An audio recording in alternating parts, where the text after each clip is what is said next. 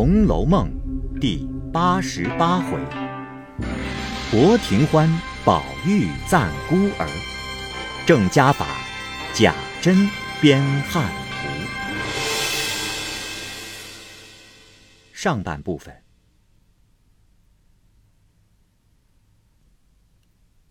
却说惜春正在那里揣摩棋谱，忽听院内有人叫彩屏，不是别人，却是鸳鸯的事儿。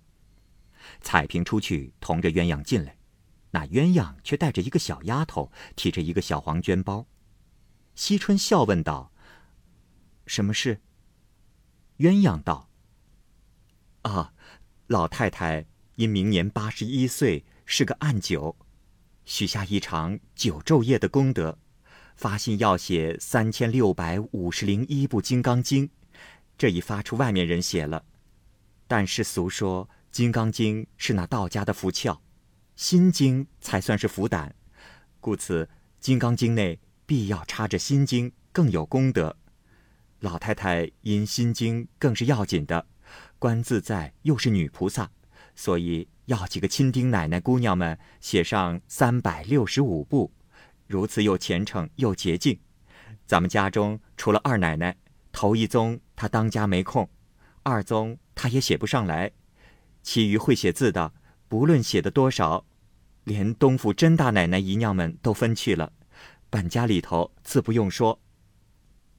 惜春听了，点头道：“啊，别的我做不来，若要写经，我最信心的，你搁下喝茶吧。”鸳鸯才将那小包搁在桌上，同惜春坐下。彩萍倒了一盅茶来，惜春笑问道：“，你写不写？”鸳鸯道：“ 姑娘又说笑话了。前几年还好，这三四年来，姑娘见我还拿了拿笔吗？”惜春道：“啊，这却是有功德的。”鸳鸯道。哈，我也有一件事，向来服侍老太太安歇后，自己念上米佛，已经念了三年多了。我把这个米收好，等老太太做功德的时候，我将她衬在里头供佛施食，也是我一点诚心。惜春道：“啊，这样说来，老太太做了观音，你就是龙女了。”鸳鸯道：“哎呦。”哪里跟得上这个份儿？啊，确是除了老太太，别的也服侍不来。不晓得前世什么缘分儿。说着要走，叫小丫头把小绢包打开，拿出来道：“啊，这素纸一扎是写心经的。”又拿起一子藏香道：“啊，这是叫写经时点着写的。”惜春都应了。鸳鸯遂辞了出来，同小丫头来至贾母房中，回了一遍。看见贾母与李纨打双陆，解释一下，双陆是古代的博戏之一，也就是一种游戏。鸳鸯旁边瞧着，李纨的头子好，掷下去把老太太的捶打下了好几个去。鸳鸯抿着嘴笑，忽见宝玉进来。手中提着两个细篾丝的小笼子，笼内有几个蝈蝈，说道：“我听说老太太夜里睡不着，我给老太太留下解解闷儿。”贾母笑道：“哎，你别瞅着你老子不在家，你只管淘气。”宝玉笑道：“我没有淘气。”贾母道：“嗯，你没有淘气，不在学房里念书，为什么又弄这个东西呢？”宝玉道：“啊，不是我自己弄的，今儿因师傅叫环儿和兰儿对对子，环儿对不来，我悄悄的告诉了他，他说了师傅喜欢，夸了他两句，他感激我的情，买了来孝敬我的，我才拿了来孝敬老太太的。”贾母道：“嗯，他没有天天念书吗？为什么对不上来？对不上来，就叫你如大爷爷打他的嘴巴子。”看他臊不臊？你也受够了，不记得你老子在家时，一叫做诗作词，唬得倒像个小鬼似的。这会子又说嘴了。那环儿小子更没出息，求人替做了，就变着方法打点人。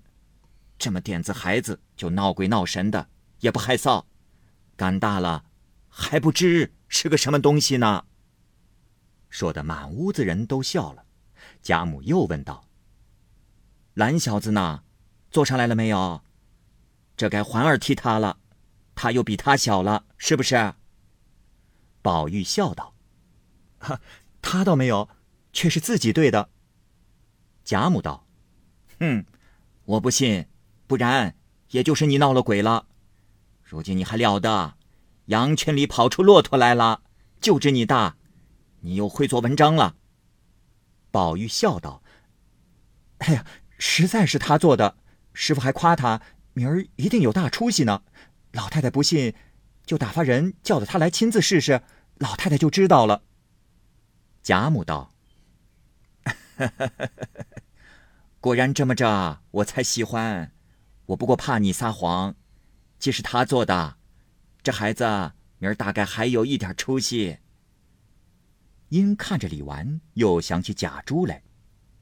唉，也不枉你大哥哥死了，你大嫂子拉扯他一场，日后也替你大哥哥顶门撞户。说到这里，不禁流下泪来。李纨听了这话，却也动心。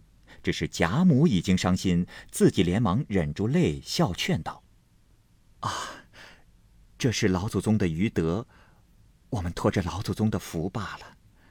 只是，他应得了老祖宗的话，就是我们的造化了。老祖宗看着也喜欢，怎么倒伤心起来了呢？”因又回头向宝玉道：“ 宝叔叔，明儿别这么夸他，他多大孩子？”知道什么？你不过是爱惜他的意思，他哪里懂得？一来二去，眼大心肥，哪里还能够有长进呢？贾母道：“嗯，你嫂子这也说的是，只是他还太小呢，也别逼靠他紧了。小孩子胆小，一时逼急了，弄出点子毛病来，书倒念不成，把你的功夫都白糟蹋了。”贾母说到这里，李纨却忍不住扑簌簌掉下泪来，连忙擦了。只见贾环、贾兰也都进来给贾母请了安。贾兰又见过他母亲，然后过来在贾母旁边侍立。贾母道：“我刚才听见你叔叔说你对的好对子，师傅夸你来着。”贾兰也不言语，只管抿着嘴笑。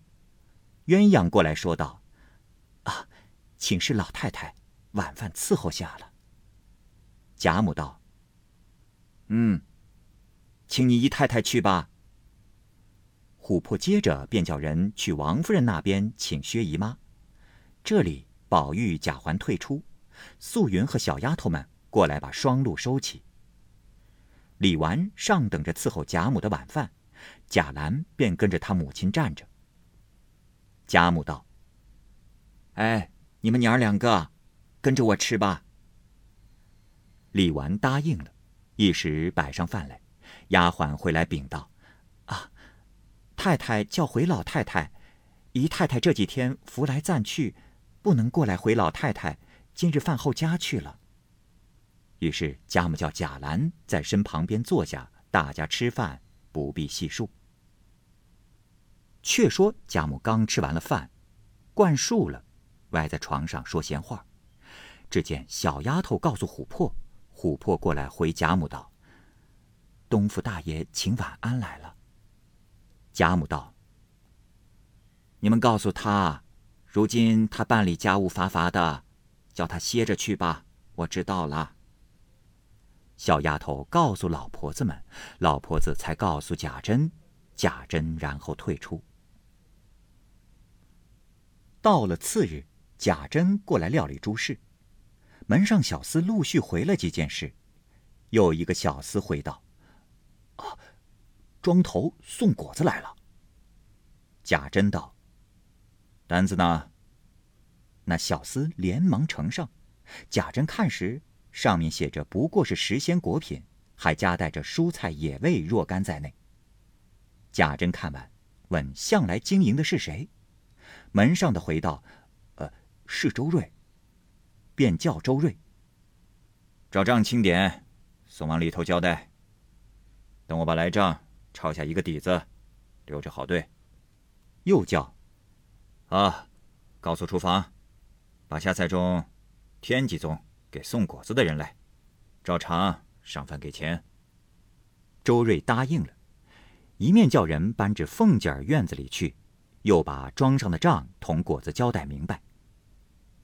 出去了一会儿，进来又回贾珍道：“啊，刚才的果子，呃，大爷曾点过数目没有？”贾珍道：“嗯，我哪里有功夫点这个呢？给了你账，你照账点就是了。”周瑞道：“呃，小的曾点过，也没有少，也不能多出来。呃，大爷既留下底子。”再叫送果子的人来问问，他这账是真的假的？贾珍道：“嗯，这是怎么说？不过是几个果子罢了，有什么要紧？我又没有疑你。”说着，只见鲍二走来，磕了一个头，说道：“裘大爷，仍旧放小的，在外头伺候吧。”贾珍道：“你们这又是怎么着？”鲍二道：“奴才在这里，又说不上话来。”贾珍道：“哼，谁叫你说话？”鲍二道：“这 何苦来在这里做眼睛珠？”周瑞接口道：“呃，奴才在这里经管地租庄子，银钱出入每年也有三五十万来往，老爷太太奶奶们。”从来没有说过话的，况且这些零星东西，若照鲍二说起来，爷们家里的田地房产都被奴才们弄完了。贾珍想到，哼，必是鲍二在这里拌嘴，不如叫他出去。因向鲍二说道：“快滚吧！”又告诉周瑞说：“你也不用说了。”你干你的事去吧。二人各自散了。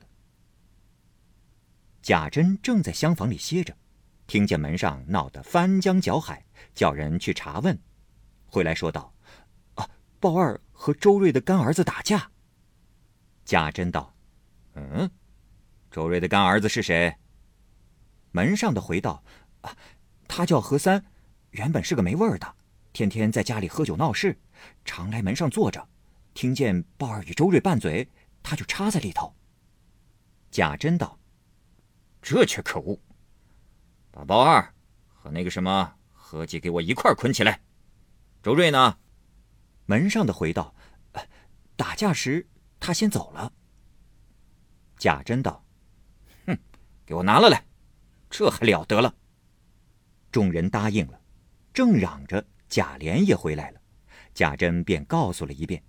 贾琏道：“啊，这还了得！”又添了人去拿周瑞，周瑞知道躲不过，也找到了。贾珍便叫都捆上，贾琏便向周瑞道：“你们前头的话也不要紧，大爷说开了，很是了。为什么外头又打架？你们打架已经使不得，又弄个野杂种，什么何三来闹？你。”不压服压服他们，倒竟走了，就把周瑞踹了几脚。贾珍道：“单打贾瑞不中用。”贺命人把鲍二和何三各打了五十鞭子，撵了出去，方和贾琏两个商议正事。下人背地里便生出许多议论来，也有说贾珍护短的，也有说不会调停的，也有说他本不是好人。前儿尤家姊妹弄出许多丑事来，那鲍二不是他调停着二爷叫来的吗？这会子又嫌鲍二不记事，必是鲍二的女人服侍不到了。人多嘴杂，纷纷不一。